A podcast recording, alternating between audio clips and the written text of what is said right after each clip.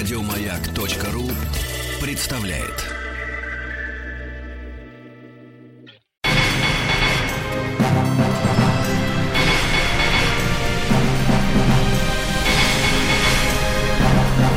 Собрание слов с Антоном Долиным.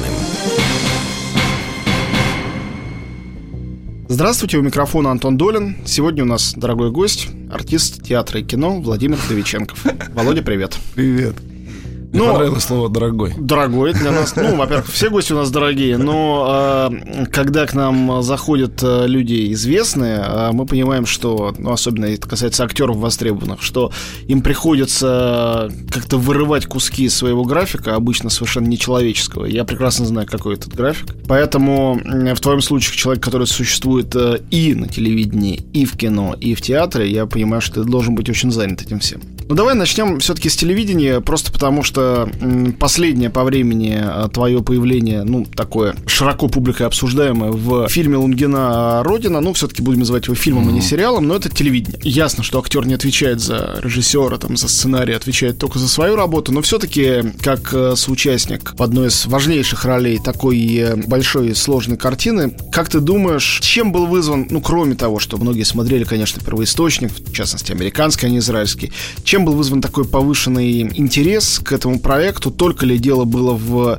действительно блестящем кастинге, известном режиссере, или вот в самой тематике того, о чем там говорилось, в сюжете было что-то особенно близкое нашим зрителям? Потому что рейтинги были очень хорошие. Позволь мне немножко, ну, в моих ощущениях, приземлиться в романтическом каком-то ореоле качества. Мне кажется, в первую очередь реклама. Нас хорошо рекламируют. Это раз. Во-вторых, наиболее важный все-таки фактор – это фамилия режиссера и фамилия исполнителей ролей. И, конечно же, ну, э, была, скажем так, вспахана почва, что были какие-то оригинальные версии, и Homeland, и там, израильская версия.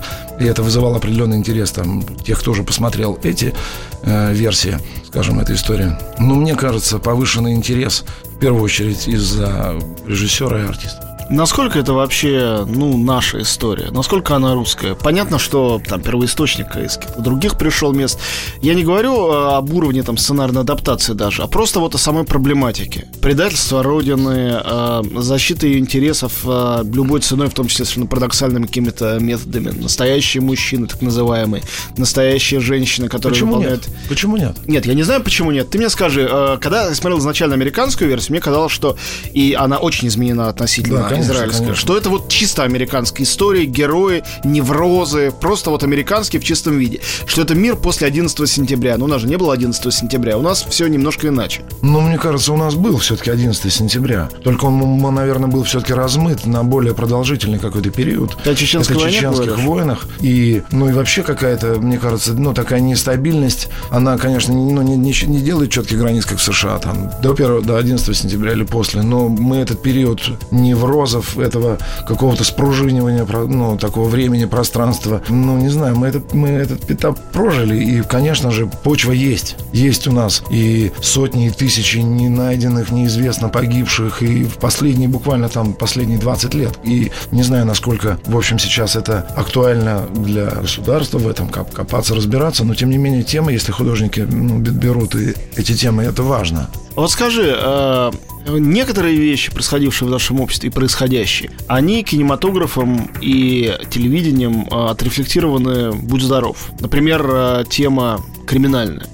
Да, криминальный беспредел на всех уровнях, э, вплоть до верхушек власти, вплоть до там, церкви, где угодно. Есть об этом очень много фильмов, есть об этом литература, пишут об этом СМИ. А в то же время э, война чеченская, которая, конечно, прямиком с этим связана, и многие ветераны этих войн, или наоборот, э, люди, бывшие в рядах сепара- сепаратистов, принимали в этом участие в криминальной стране.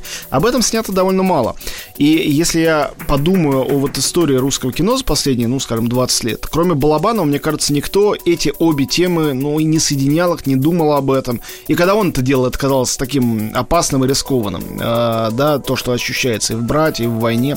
Вот ты как человек, снимавшийся очень много в фильмах о криминальной стороне современной России. А как ты это объясняешь? Почему вот э, то, о чем сделана Родина, наша, я имею в виду, так, ну, сравнительно мало и редко вообще попадает в объектив? Это страшно, это бояться этой темы. В чем дело? Не, ну, не думаю, что бояться. Я думаю, что просто тема криминала понятна всем абсолютно. От мала до велика она происходит и сейчас никогда не, ну, не исходит, скажем так, с актуальности.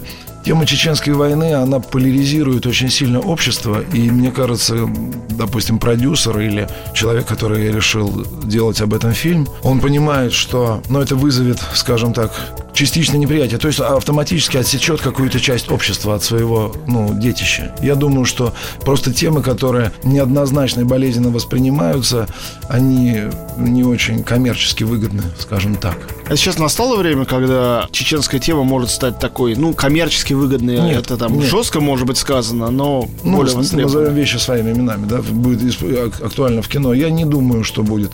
Я думаю, что это такой болезненный момент, который будут затрагиваться по касательной, но так, чтобы вот как тема Великой Отечественной, например, да, которая у нас и там вдоль и поперек уже. С Великой Отечественной, она же Вторая мировая, у нас да. есть колоссальная традиция советского кино. Да. И тогда все эти проблемы тоже существовали. Как об этом говорить и снимать, да, кто может быть героем, а кто нет. Все эти проблемы решены очень большими художниками. Ну, наверное, все-таки эта проблема будет решена спустя поколения, когда можно смотреть на это не предвзятым, когда не болит когда ты можешь холодно рассматривать историю своего деда, своего отца и как-то анализировать, ну и пытаться понять, что произошло. Э, но с другой стороны, если говорить э, о Чечне, то ну, логичная кинематографическая параллель, которая приходит в голову, это Вьетнам. Америка Вьетнам очень быстро начала осмыслять в кино. Эти фильмы получали Оскар, их смотрела вся страна, все эти взводы, рожденные 4 ну их много было, можно перечислять их бесконечно. Там «Апокалипсис наших дней», где-то более метафорически, ну, где-то почти документально. Я бы не сравнил с Чечней, это все-таки я бы сравнивал с Афганистаном. Почему? Потому что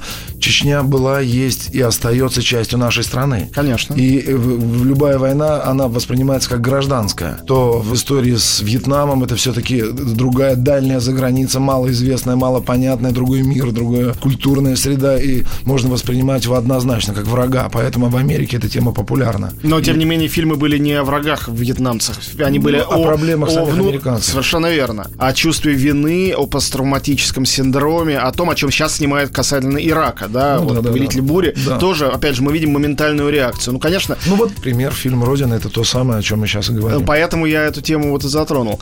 А скажи, пожалуйста, твой персонаж, он же в «Родине» один из немногих персонажей, который, имея прототипы в американской версии, при этом совершенно другой. Он по-другому придуман, его работа, его положение в семье, его поведение даже. Как это конструировалось? Это было сделано только на уровне сценария или это была какая-то совместная твоя работа с режиссером? Как ты вообще этот материал решал, не имея той подпорки в качестве, ну, какого-то канона первоисточника, которая была у многих твоих товарищей по площадке? Понимаю вопрос, попробую объяснить. Во-первых, был сценарий, который уже изначально был написан в том виде, в каком он есть. Но когда я его прочел, мне показалось, что сценаристам, вольно или, или невольно, оглядываясь на предыдущие какие-то там истории, было заложено противостояние сильного и слабого человека, да, внутри, как будто во взаимоотношениях между Брагином и его братом. Но мне показалось, что но это не очень хорошо. Но это делает э, это более делает мельче, это более да. делает мельче самого героя, его жену и вообще ситуация становится мелкой какой-то понятной. И поэтому я предложил, ну не только я предложил, а мы с Павлом Семеновичем поговорили и пришли к такому знаменателю, что это должен быть человек настолько же сильный, как и главный герой. И у него своя правда не меньшая, чем у брата если так случилось, а так случилось, то он будет за свое драться и ну, ни своего не отдаст. И это должно было быть, на мой взгляд, столкновение вдруг сильных людей. И я ну, пытался это показать и на экране. И мне кажется, тогда это и на историю работает сильнее. Тогда вдруг ну, мы действительно понимаем патовую отчасти ситуацию. Когда кто-то так, ну, такой какой-то полулевый, то его, знаешь, слили и забыли. А когда патовая ситуация, потому что два брата, и они равнозначно достойны ну, той жизни, которой хотят. Ну, это, мне кажется, ну, было придумано и реализовано правильно, в нужном мне кажется, когда берется даже абсолютно идентичный... Я помню, однажды общался с Дэвидом Финчером, он очень хорошо, хорошую вещь сказал, когда его спросил про разницу между его э, девушкой с татуировкой дракона и шведской. Он сказал, вы поймите, были разные сценарии, хоть один первоисточник, но если дать двум разным режиссерам одну и ту же съемочную группу и один и тот же сценарий, фильмы все равно получатся абсолютно разные. Да, конечно. И а, поэтому я думаю о том, что как бы ни была там местами наша Родина похожа на какие-то прототипы, все равно это, конечно, кино о нашей ситуации и пытается а, ее как-то осмыслять. И вот этот вопрос, который, в общем, мне кажется, в американской родине не ставится, герой Броуди там скорее слабый герой, мне кажется. Сильный герой там это женщина, а главная, угу. геро... главная героиня, Героиня. правильно? Э, вот. А для русского кино, когда речь идет о героях-мужчинах, которые должны удерживать внимание зрителей, особенно на протяжении многих серий, они обязаны быть так называемыми настоящими мужиками. Вот ты э, спец э, по этим ролям настоящих мужиков. Я понимаю, что это штамп, что это отчасти амплуа. Как тебе кажется, как меняется и что происходит вообще вот с этим представлением зрительским о настоящих мужчинах, над которым мы все и вы, актеры, работаете так много, и без которого, мне кажется, русский зритель ничего смотреть не будет. Ну, популярный зритель, большой зритель. А вот не соглашусь. Давай. Не соглашусь по одной простой причине. Вот удивительно, мы с ним, ну вот, как параллельно, ну, вроде бы параллельно, и в то же время, вот, не, хороший вопрос, я подумал сейчас об этом. Все герои нашего кино, нынешнего кино, угу. в 90% случаев это слабый человечек, который борется с ситуацией. Слабый человечек. Все герои нашего советского кино, герои нашего кино, это слабые люди, которые пытаются выбраться, ну, как-то из ситуации. Позвольте, я перебью на секунду. Это так и есть. Но только мне кажется, эта традиция, которая восходит, она гораздо древнее, чем советское кино, ну, даже самое лучшее. Потому что это началось с Евгения Онегина и образа лишнего человека. Ну да. Который, да, да. может быть, сильный внутренне, а может быть, кстати говоря, и нет. Мы не знаем, Печорин сильный или нет человек. Он себя ведет как э, крутой, но на самом деле ясно, что внутри его просто, да. раздирает все, как и Онегина и так далее. Каждый из них там Обломов, Рудин, каждый немножко труслив. Э, я уж не говорю про героев Чехова, они вообще все такие недотепы, как говорит Фирс.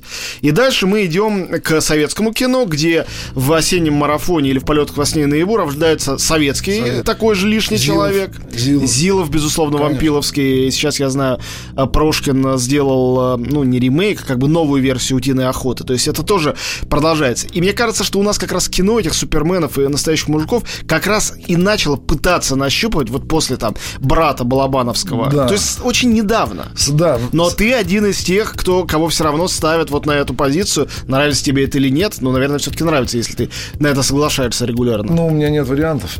Ну да. Я тебя не обвиняю, я просто констатирую. Да, но боюсь, что тому самому увеличительному стеклу, которое называется искусством, да, это не зеркало, это увеличительное стекло, мало интересны, просто сильные, какие-то каменные, у которых все хорошо. У них и так все хорошо. Не очень хочется им и переживать, не, не, не очень хочется как-то ну, болеть за них, а хочется нашей душе э, все-таки хочется какого-то участия, сочувствия, милосердия, и поэтому, конечно, сильные парни интересны в своих слабых проявлениях. Вот так, наверное. Мне кажется, все-таки зрителю интересны. Тот силач в момент, когда его можно пожалеть, а не когда он с дубиной говорит, не подходите ко мне. И тебе, как актеру, тоже именно эта сторона Мне интересна? это, только эта сторона интересна. Если ну, иначе не, нечего играть тогда, и драматургии вроде нет, если так все хорошо. Я подумал о том, как интересно, ведь Голливуд тоже э, сегодня этим парадоксом занимается. Там на протяжении очень долгого времени, сначала в вестернах, где э, был Джон Уэйн, да, и другие какие-то великие ну, да, герои. От Уэйна до Иства, да. А, а потом, да, там э, Иствуд, э, потом появились какие-то герои боевиков, э, Шварценеггер, Сталлоне, Ван Дам, Брюс Уиллис, самые разные. Все они были, в общем-то, настоящими героями. А сейчас это кончилось, и даже в супергеройских фильмах мы видим, как у, у Железного Человека вдруг сердце его подводит, да. Ну да. Э, какой-нибудь Тор, оказывается, там бог сам, у него отнимают молот, и он ничего не может. И мы все время видим ситуации вот этой слабости и бессилия. Кроме Тарантино. Который... Кроме, да, да, ну, который смеется над этим всем тоже. Да. Э, у нас в гостях Владимир Вдовиченков, мы прерываемся буквально на несколько минут, сейчас вернемся в студию. Антон Долин и его «Собрание слов». Антон Долин и его Собрание слов. Мы снова в студии. Антон Долин, Владимир Довиченков, э, наш гость. Вот говорим о слабости сильных мужчин. Но скажи, а у тебя это присутствовало, а, вот интерес к этому и какое-то, ну, исследовательское внимание, что ли? Уже в самом начале, когда ты, я имею в виду твою кинокарьеру, там в «Бригаде» снимался. «Бригада» все-таки осталась, мне кажется, при всей двойственности этой истории, ну, двойственность, которая есть во всех мафиозных сагах, и в «Однажды в Америке», и в «Крестном отце», все равно для даже не поколения, наверное, нескольких поколений уже в России это воплощение вот настоящих крутых мужиков.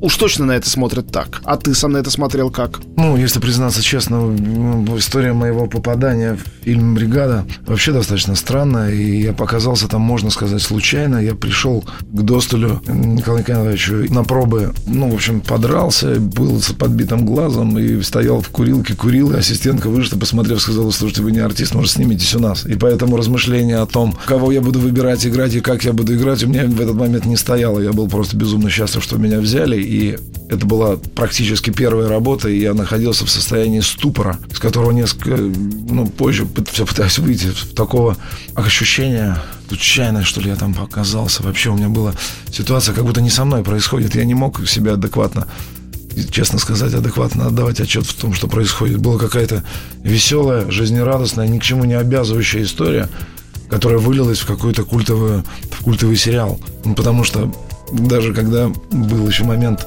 монтажа, я попросил Лешу, режиссера, я говорю, Леша, слушай, я заканчиваю в ГИК, и мне нужно пробоваться будет в театр. Может, ну, есть там пару-тройку сцен каких-нибудь со мной, ну, мало ли так, относительно хотя бы интересных, чтобы я мог их ставить и показать что меня взяли. И Леша, режиссер на полной уверенности, говорит, ты что, сошел с ума, подожди, сейчас выйдет и все будет. Я, в общем, как-то не, на самом деле не понимал, что не могу точно сказать, что я там пытался изобразить. Я изображал то, что у меня получалось на тот момент в состоянии испуга. А к моменту бумера, который был все-таки позже, этот ступор уже прошел. А ведь немножко это выглядит как какой-то, ну, не желаю ничего обидного сказать, да. как немножко как автопилот. Вот сыграл э, крутого члена бригады в э, сериале, культовом, все знают тебя в этом качестве. И вот мы видим новую бригаду, в которой вдруг вписывается. Не хочу сказать, что это идентичный герой, я не об этом. А просто это вот ну, момент создания какого-то амплуа, какой-то маски. Так получилось, правда. И, ну, не обидится на меня Петр Викторович. Э, он даже мне сказал, я не буду тебя снимать в «Бумере». Потому что идея «Бумера» возникла еще до бригады. Он говорит, ты снялся в бригаде, там четыре парня, у меня тоже. Ты чего сделал? Я говорю, Петр Викторович, ну прости, я не, ну, откуда же я знал, что как оно получится? И он в результате сделал просто такой какой-то большой-большой кастинг, потом позвонил и говорит, ладно, у меня нет вариантов, читай сценарий и будешь сниматься. Вот с «Бумером» было все сложнее, потому что был такой подход немножко. Продюсеры не очень верили до конца в то, что мы делаем, и поэтому у нас практически полфильма было снято на цифровую камеру в павильоне на Горького, отрепетированы все сцены, и там было уже другое ощущение. Там было, ну, как будто хотелось реальной жизни, что ли. Ну, как будто нам было что сказать на экран. Вот что как момент. будто не было на самом деле, что? Ну, конечно, было. И мы хотели это сказать, и хотели, и даже Петр сказал однажды такую фразу, и там это, наверное, фильм э, нашим родителям, чтобы они поняли, кто мы такие. Извини за вопрос, ну такой сложный, наверное, не очень приятный. Его много задавали создателям этих фильмов ага. и актерам тоже, и Безрукову тому же самому. Ты не думаешь, что есть какая-то доля ответственности за вот эту романтизацию криминалитета в России на тех, кто делал эти сериалы? Я говорю я, там об улицах разбитых фонарей, бандитском Петербурге и, конечно, о бригаде и эти фильмы.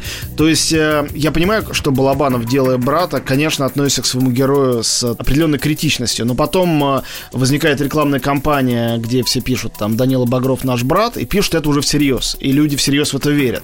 И никто не придет, никакой, никакого критика или режиссера не будут слушать, который им будет объяснять, ну вы смотрите, он же на самом деле убийца, он же трагический персонаж, там герой Достоевского. Да никому до этого нет дела. Есть дело до того, что крутой парень с, с пушкой. И вот э, как тебе кажется, здесь какая-то связь есть? Я далек от того, чтобы искусство вообще винить в общественных э, проблемах, но какие-то сдвиги сознания же происходят под влиянием популярных вещей. Ну, конечно, происходит. Конечно. Ну, было бы глупо говорить, что никаким образом это не повлияло. Конечно, если ну, детское сознание воспитывает, воспринимает реальность ну, каком-то негативе, за, за, ну, на дворе все не так, а здесь в кино серьезные парни, они помогают друг другу, дружат, любят друг друга и готовы друг за друга умереть. И плевать хотели на закон. Да, и плевать хотели на закон. Конечно же, это влияет. Но я просто боюсь, что не в смысле попытка там пытаются перевести с больной головы на здоровую. Просто это жизнь. Это жизнь. До тех пор, пока продается оружие, будет возникнет желание из него выстрелить у кого-нибудь. И либо нужно отказаться тогда от оружия, чтобы не было убийств из него, либо тогда, ну, понимать, что это так. У меня было ощущение, что у тебя какой-то кризис вот этого вот а, амплуа супергероя настал а, вот в момент а, выхода параграфа 78, где был очередной герой уже не с именем, а с кличкой. И потом перелом, а, когда вышел Тарас Бульба, Бородко, где была уже серьезная драматическая роль, и все-таки это экранизация классики. Не первая в твоей жизни, правильно? Ведь были бесы, Бес. эти не очень удачные, но все-таки экранизация Достоевского. Я думаю, что играть текст Достоевского в любом фильме или на любой сцене это все-таки наслаждение должно быть для Конечно, актера, так или конечно. иначе. Ты ощущал нехватку вообще вот этого а, какого-то классического бэкграунда, классических ролей, классических текстов, когда играл раз за разом современных героев? Я, когда сюда ехал, ну, я думал о нашем возможном разговоре. И я вчера пересмотрел, это важный момент, пересмотрел фильм «Бёдман». Мгм. И там, я забыл, мне вылетел из головы. Ведь он не просто называется, он называется «Бёдман» или... Да. э, Необыкновенная- не- Какая-то не- неожиданная доблесть неведения. «Доблесть невежества». Да. Вот. И вдруг я понял, я вчера пересматриваю и ну, понял, что подождите, нельзя смешивать все в одном тазу. Есть шоу, есть драматический спектакль, есть авторское кино, есть боевик, есть бэшки. Ну, то есть это разные корзины совсем. Конечно, для артиста драматического отсутствие в корзине драматических ролей влияет. Но наличие, скажем, ролей в боевиках, оно не, не меня не расстраивает. Нет, я об этом не говорю. Дело в том, что ты понимаешь, корзины-то разные, но голова-то твоя одна. Да. И тело одно, и времени у тебя а, столько дней в году, сколько у всех, и столько же часов в сутках. Поэтому ты играешь в одном, и ты не играешь в другом. Вот и все. Это простое. Ну да, получается так. Ну, я на самом деле компенсировал себе, э, наверное, отсутствие при- приглашений в драматические роли в кино театром. Давай тогда сейчас мы сделаем маленькую паузу, потому что театр это совершенно отдельный разговор, и к этому разговору перейдем. Хорошо. Антон Долин и его «Собрание слов».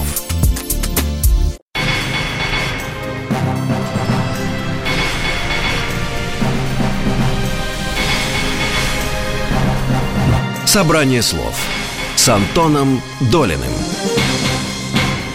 Мы снова в студии, Антон Долин у микрофона, и наш сегодня гость Володя Вдовиченков. Тогда с чего будем начинать? С э, пресловутых бесов, не пресловутых, прекрасные бесы и Тараса Бульбы, или все-таки с каких-то классических текстов, которые ты играл в театре? Э, Вот эта вот двойственность театр-кино актерская всегда очень интересная. Кстати, неудивительно, что практически все люди, которые вот за последние несколько месяцев приходят сюда, в эту студию актерской профессии, со мной об этом разговаривают, тут же вспоминают Бёрдмана. Без этого фильма никто не способен этот Да. разговор вести. Только Да. что Бондарчук буквально об этом мне тоже говорил. Ну, в общем, никуда без него. Так вот, Очень хороший фильм. ну, фильм прекрасный, да. Особенно, я думаю, что для актера... Для это- актеров это вообще, это прям как, как сметана после ожога. Это такой прям, думаешь, неужели это не только я об этом думаю, кто-то еще об этом болеет. А кому-то, наоборот, как ожог, я думаю. Да. Есть, я думаю, люди, для которых это очень болезненное все зрелище. Ну, хорошо, ладно. Вот театр, э, кино, э, классические роли. Роли в классических текстах. С чего у тебя это началось? Наверное, с э, института еще? Да, с института. Даже я не могу вот рассматривать свою какую-то, ну, профессиональную, что ли, сейчас, то, то, что я чем занимаюсь, с точки зрения просто текста. Классический он или не классический. Все-таки в этой ситуации доминирует изначальный подход.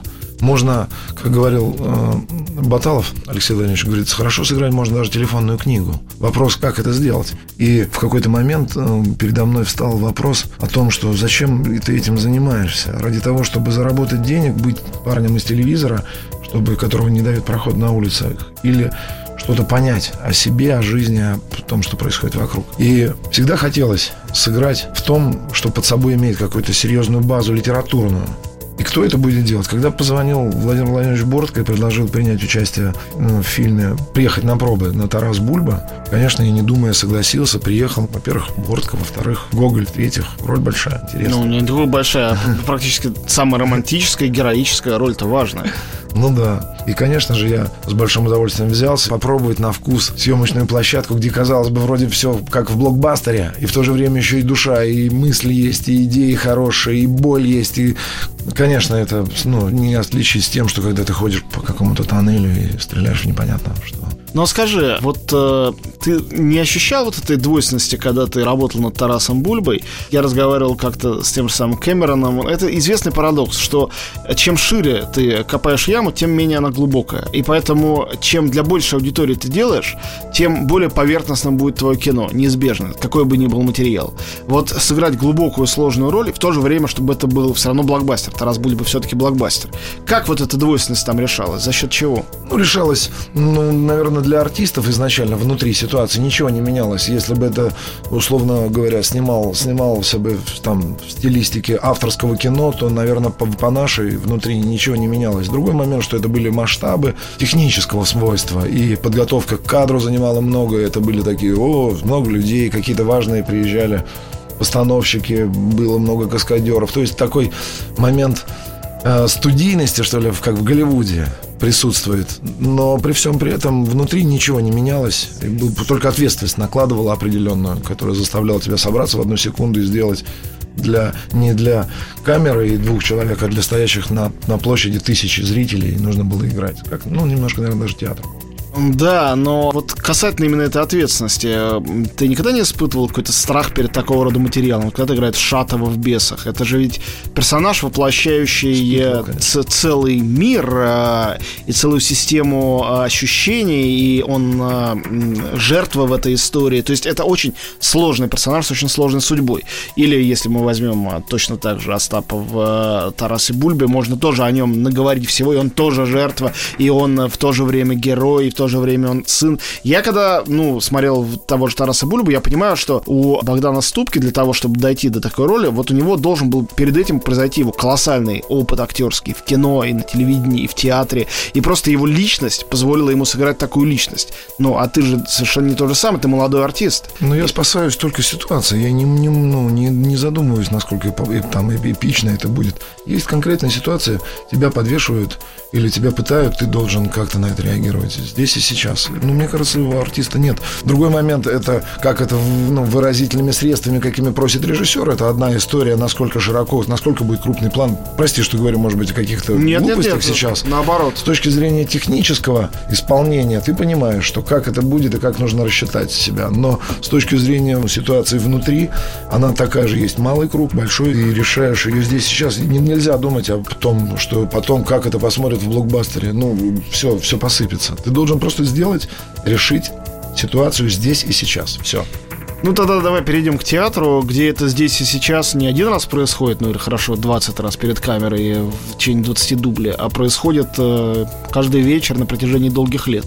Вот э, два, как минимум, спектакля, там чуть те два, которые я видел, Евгений Онегин и дядя Ваня, по самым важным текстам русской литературы, да, наверное, оба текста там в десятку можно включить самого главного, что вообще было на русском языке написано. Рима Стуминас, ну, очевидно, один из самых сильных театральных режиссеров сейчас работающих в России. И обе постановки, мягко говоря, ну, не традиционные, да, не, это не обычное прочтение классического текста. Как ты себя ощущаешь в них? Каково тебе в них быть? Как тебе быть и снаружи, когда ты видишь что-то, что делают твои коллеги, там из-за кулис или вдруг из зала, и изнутри вот этого странного, необычного тела такого вот спектакля. Ну, может быть, с Чехова начнем, потому что он э, был, да, был постарше. Раньше. Да. Постарше. Вообще знакомство мое с Римасом Владимировичем Туминосом началось с дяди Ваня. Это было предложение Астрова э, сыграть. Ну, скажем так, в этой истории важен даже не, может быть, я скажу крамолу, для меня не важны авторы. Мне важно, что такой режиссер, как Римас Туминас, взялся за эту тему, и я знаю, что почему-то знаю, чувствую, что ему есть что сказать. И в этой ситуации слепо идешь за ним, принося какое-то, может быть, что-то свое. И в результате, ну, мне сложно было, потому что когда внутри спектакля со стороны сложно всегда смотреть и наблюдать, в чем ты участвуешь, но всегда есть ощущение, что ты делаешь что-то важное. Не знаю даже, в чем оно выражается. Осмысленный, каждый шаг его осмысленный, каждое э, нетрадиционное прочтение, я бы не, не, не сказал бы, скажем так, прочтение более внимательное, что ли. Римма Станич идет поразительными ходами. Иногда он и, там иллюстрирует текст, иногда он что-то меняет его по ходу, но создает какую-то уникальную субстанцию, которая неотделима. Вот замени текст, не станет Римаса, а убери Римаса, и текст этот умрет. Какая-то не знаю, какой-то он суп варит. Прости, что путано так говорю. Нет, Для нет, меня нет. это я пытаюсь проанализировать. Вот единственное, что постараюсь, наверное, свои соображения высказать по поводу того, внутри или снаружи. Вот Пушкин, Чехов, наше все, да, принято так. Конечно. А Римус иностранец. Он житель Советского Союза, гражданин Советского Союза, но в данный момент он иностранец. И, может быть, это ему позволяет, ну, на нас, на наш, на нашу классику, на наш, на наше все, на нашу, на Россию, нынешнюю, в контексте всей истории, смотреть как-то особо, каким-то взглядом. И вот его взгляд, как будто со стороны, вот я его чувствую. И ну, я ему доверяю, этому взгляду, со стороны, что ли. Потому что сам не могу, я все равно связан традициями, связан э, школой, воспитанием, социумом. А вот ему, как со стороны, это вот как этот Хаббл, перископ, который летает, он важен тем, что на него не, не воздействует атмосфера Земли. И он в чистом виде может смотреть. Также, мне кажется, и э, наш нынешний друг. Он как будто со стороны чуть-чуть смотрит, и это дает какие-то новые пласты, вскрывает. Мне очень интересно в этом. Я готов за ним идти дальше. Я ведь подумал, что еще и персонаж Астрова, которого ты играешь, это вот ровно то, о чем ты сказал. Это как бы сильный мужчина со своими слабостями. Да, конечно. Это и есть, э, как сказать, архетипическое воплощение вот такого вот героя, который Герой. в себя влюбляет женщину. Который, который может, казалось бы, все. Да. А нас, по сути, не может ничего. Ну, все герои Чехова таковы. Вот они вот недотепы, которые не могут ничего. Хотя у некоторых есть иллюзия, как будто бы... Но ведь он, Астров, еще немножко агент, э, поскольку он врач, еще агент автора, точно так же, как ну, в, да. в Евгении Онегине. Как только ты говоришь стихами Пушкина, ты сразу становишься немножко Пушкиным. Да, И конечно. все герои спектакля там немножко Пушкин. Да. Мужчины, женщины, в большей степени, чем Онегин или Татьяна или Ленский. Да, но вот Кримас, когда делал они, э, ну, во всяком случае, тогда, когда мы разговаривали о том, что для чего чего эта история? Эта история на самом деле, ну, как будто... Почему она мне очень, ну, так нравится? Это как будто сочетание сказки, каких-то мифов, былин, какой-то трагедии. Как будто вот, ну, вот нашего русский дух, что ли, в хорошем смысле. Ну, а что такое русский дух в плохом смысле? Ну, Во-первых, в принципе, никто не знает, что такое русский дух. Ну, сейчас можно в интернете сейчас расстебут в две секунды по Конечно. слову «дух», поэтому на всякий случай я имею в виду в хорошем смысле слова что вот мы, к сожалению, попробую сейчас сказать, может быть, крамолу, и да простят меня. К сожалению, мы любим на самом деле патоку, мы любим, чтобы жирно, чтобы на грани было, но не то, что ну вот я могу за себя, наверное, говорить, чтобы было вот я, я с удовольствием слушаю, как упоительные в России вечера. Казалось бы, ну вверх пошлятины, которые только можно себе представить. Но в этом фильме, в этой в этой песне, когда я еду, я вдруг слышу какие-то какие-то какие манки вкусные, обманные еще из детства, желания несбыточные, какие-то фантазии, еще что-то. Какая-то глупость, к чего я стыдился бы при, при всех. Сказать, что мне нравится там, ну не знаю, там жирная еда. Мне нравится цветная одежда. Да ну. Мне нравится огромная машина. Да не модно. Мне нравится, чтобы двигатель был 20 литров. Да перестань. И все немножко так мы ошлифованы, что ли. Шлифуем себя как рис, чтобы быть такими, все немножко такими... Белыми одинаковыми. Белыми, да, одинаковыми такими.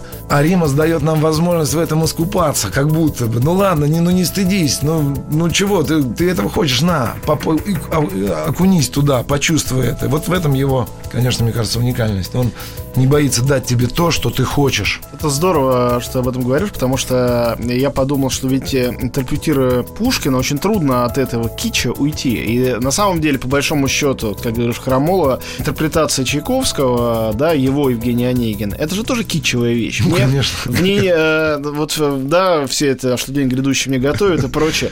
Попса, говоря конечно. сегодняшним языком. И э, способ уйти от этой попсы, э, он подсказан самим Пушкиным. Это ирония, который mm. такое количество в тексте Евгения Онегина, и который так мало во всех экранизациях, э, в опере, во всех в, в версиях. А у Тумина в спектакле она есть. И вдруг Заяц, например, да. выскакивает. Казалось бы, Заяц. А ведь Заяц это тоже не случайный. Это важный в пушкинской ведь судьбе момент. В пушкинской судьбе момент. А он его как юмористично и убрал все, и убрал весь. И в то же время опять тут же как тюрьма, этот лагерь еще. Ведь никто об этом не говорит и не пугает. А мы сами считываем, мы сами готовы напугаться сами готовы увидеть то, чего, может быть, и не закладывал режиссер. Ну, конечно, юмор и ирония. Мне кажется, что Белинский сам не понял, как он здорово сказал про энциклопедию русской жизни. Я когда в школе прочитал эти слова, думаю, что за ерунда? Это роман про любовь камерный. Ну какая энциклопедия русской жизни? А Вот проходят годы, и я понимаю, насколько Евгений Онегин разворачивается в любые самые неожиданные стороны. Вообще не связанные с судьбами главных героев, Конечно. с сюжетом. Каким-то одним стихом там про эти самые несчастные ножки, раз, и куда-то он вышел в другое пространство. Но в спектакле, мне кажется, это как раз удалось. Ладно, Римусу Туминусу, в общем, ура, он молодец. Э, спектакли у него, во всяком случае, эти два действительно совершенно замечательные. Э, и тебя, как актера, могу только еще раз поздравить с тем, что повезло ну, под началом такого режиссера служить в театре. Если позволишь, два слова вставлю. Ну, у меня еще есть один прекрасный спектакль, в котором мы играем с Симоновым, с Володей Сухановым, Максимом «Ветер шумит в тополях». Я и не смотрел его просто. Вот я тебе рекомендую. И даже у нас было награждение в театре внутреннее, и мы получили как лучший спектакль по оценке самого, самого театра. Не какой-то, Хорошая даже история. Потрясающе. Приглашаю. Мы прерываемся на минуту. У нас в гостях Владимир Довиченков. Сейчас вернемся в студию. Антон Долин и его «Собрание слов».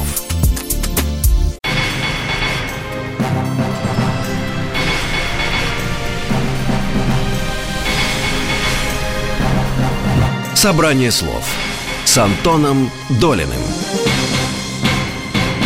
Мы снова в студии, Антон Долин микрофона и Володя Вдовиченков наш гость. Э, ну, я специально напоследок это оставил. Э, мой любимый твой фильм это, конечно, Левиафан. И э, фильм, который, я думаю, принес тебе все равно больше со всех сторон, и со стороны э, совершенно неожиданного зрителя, в данном случае, и в том числе мирового, и со стороны, э, я говорю, конечно, не о таких тривиальных вещах, как призы, э, это тоже важно, но тут это второстепенно. И с такой стороны, как э, неожиданный слом какой-то роли персонажа и амплуа, и гигантское количество зрителей, которые в жизни не ходили смотреть те боевики, где ты играл, и, возможно, не слышали о спектаклях, где ты выходил на сцену, а тут они тебя увидели другим человеком. Многие, говорю, впервые вообще познакомились с таким актером Вдовиченковым. Как это получилось в твоей судьбе? И не боялся ли ты к Звягинцеву идти? Вот это точно противоположно всем твоим ролям предыдущим. Совершенно другой тип кинематографа.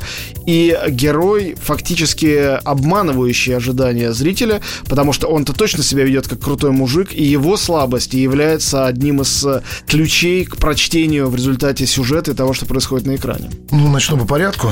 Я, конечно, был сражен. Когда мне позвонили и сказали, что меня приглашает на пробы Андрей Звягинцев, я был вообще просто обескуражен. Очень этому обрадовался, потому что всегда, конечно, что греха таить, хотелось с ним поработать. Интересные фильмы он снимает. Но удивительная вещь, когда я ехал к нему, я не, ну, не то, что не волновался, у меня было ощущение прям на 400%, что я буду играть э, роль Дмитрия. Это пришло уже сценарий? Ну, мне прислали есть. сценарий, прислали сценарий, попросили подготовить несколько сцен. Сценарий уже был, и попросили подготовить несколько сцен. На самом деле, почему хотелось играть эту роль?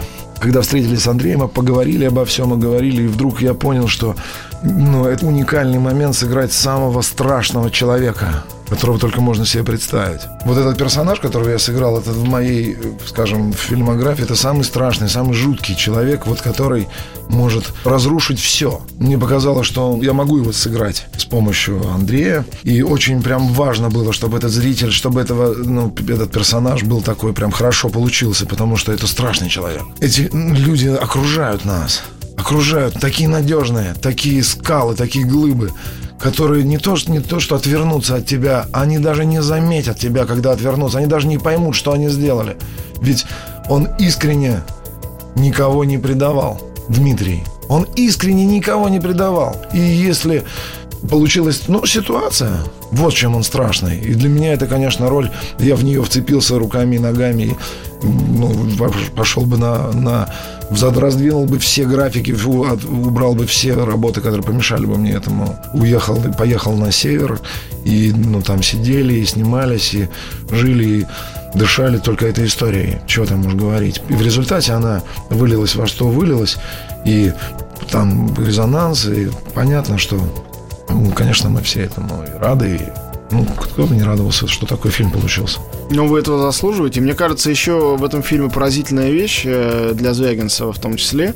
А, все-таки его фильмы это фильмы вот каких-то центральных персонажей, ясно, как они выстроены. Mm-hmm. И мы видим главного героя Лавроненко в фильме э, «Изгнание» и в «Возвращении его и мальчиков» это трио. Мы видим Елену, которая вот не случайно вынесена название, вокруг которой строится весь фильм, а «Левиафан» строится как фильм в нескольких главах. И там есть э, герой Серебрякова, и героиня Лядовой, и твой персонаж, и персонаж мэра, и каждый из них главный, и у каждого есть свой сюжет и своя судьба. И все они сплетены очень умно сценарием в да, какую-то единую ткань. Да-да-да, это так. Ну, такая история, я, ну, мне сложно анализировать, но сценарий, мне кажется, так очень хороший. Прям так сплетено, все так было здорово. Мне понравилось, когда фильм в Каннах наградили за сценарий. По-моему, сам Андрей был расстроен, что там всего лишь за сценарий. А по-моему, в этом вот логика э, да, очень, вполне, вполне. очень хорошая была. Я помню, как э, мне прям даже обидно стало. Кто-то анализирует этот фильм так, попросту написал. Понятно, про что весь фильм. Как жили люди своей жизнью в провинции. Приехал москвич и все разрушил. Я, я как будучи москвичом, конечно, понял, что ну неприятно звучит, но, видимо, правда так и есть. Мне кажется, вот насколько я понимаю историю играть. Там есть много разных, конечно, пластов, все понятно разных, но мне кажется, как я себе сформулировал сверх задачу этой картины, к сожалению, мы умрем.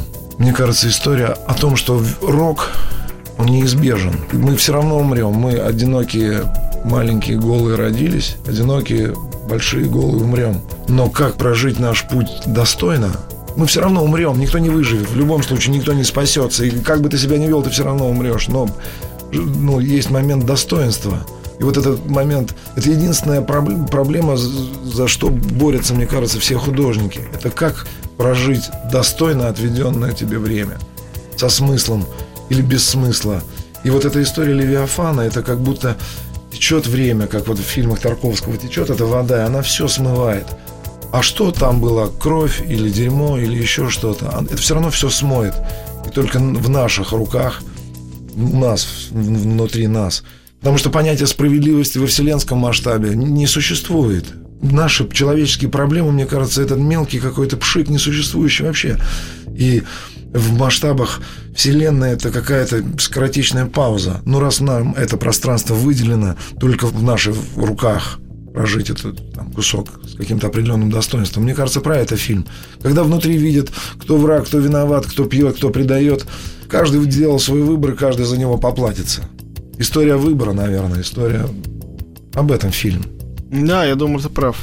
Uh, у нас кончается уже время, к сожалению. Я хочу тебя спросить про теперешние проекты, то, чего уже еще не видел uh, зритель ни в театре, ни в кино. Что ты сейчас готовишь, где, может быть, уже снялся, что должно выйти, или где собираешься сниматься, или, может быть, сейчас у тебя идут какие-то съемки. Ну, не только киношное, а вот любое интересное, чем ты занимаешься в последние какие-то времена, в последние месяцы. Ну, сейчас а, какой-то гастрольный тур у меня большой был по театру. И сейчас идет подготовка.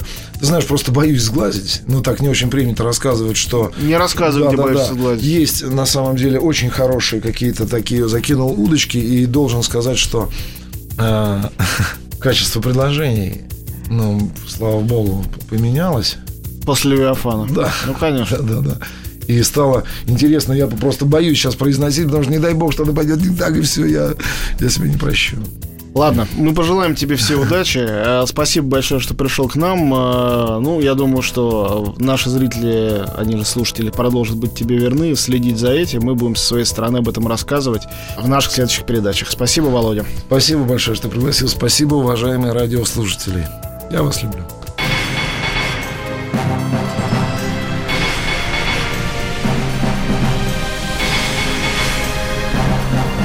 Собрание слов с Антоном Долиным. Еще больше подкастов на радиомаяк.ру